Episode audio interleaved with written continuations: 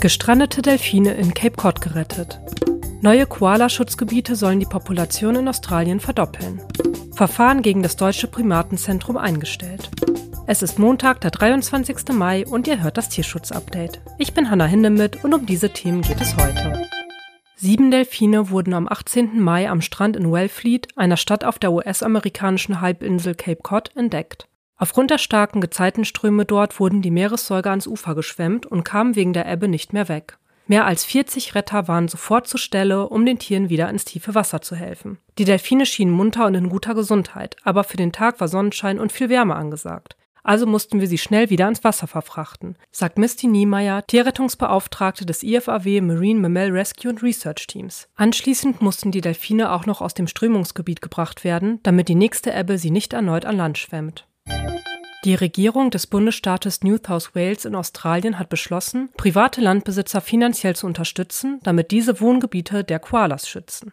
Der Grund dafür? Mindestens 60 Prozent der Fläche Australiens ist in privatem Besitz unter anderem auch die Lebensräume der schläfrigen Beuteltiere. James Griffin, der australische Minister für Umwelt, verspricht sich viel von der Maßnahme. Indem wir eine Partnerschaft mit den Landbesitzern eingehen und ihnen unsere Finanzierung anbieten, können wir die Einsatzbereitschaft für Schutz auf privatem Land in New South Wales erhöhen, sagt er. Zusätzlich wurden insgesamt 752 Hektar Land aufgekauft, die als neue Koala-Reservate dienen sollen. Das Ziel der lokalen Regierung ist es, die Koala-Population bis 2050 zu verdoppeln. Dafür nimmt sie umgerechnet fast 130 Millionen Euro in die Hand. Eine der bisher größten Investitionen zur Rettung der Eukalyptusliebhaber. Seit Juli 2020 ermittelt die Göttinger Staatsanwaltschaft gegen sechs Mitarbeiter des Deutschen Primatenzentrum DPZ in Göttingen. Der Grund dafür war eine Anzeige des Niedersächsischen Landesamts für Verbraucherschutz und Lebensmittelsicherheit sowie der Tierschutzorganisation Peter Deutschland.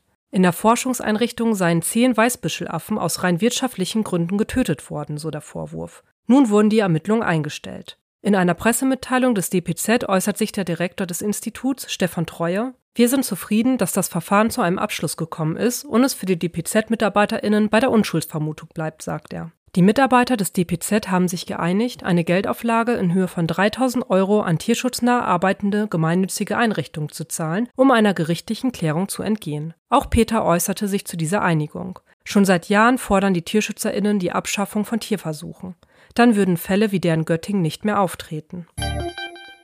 Damit endet das Tierschutz-Update für diese Woche. Vielen Dank fürs Zuhören. Gefällt euch dieser Podcast? Dann lasst doch gerne eine Bewertung bei Apple Podcast oder Spotify da. Ich bedanke mich fürs Zuhören und wünsche euch eine gute Woche.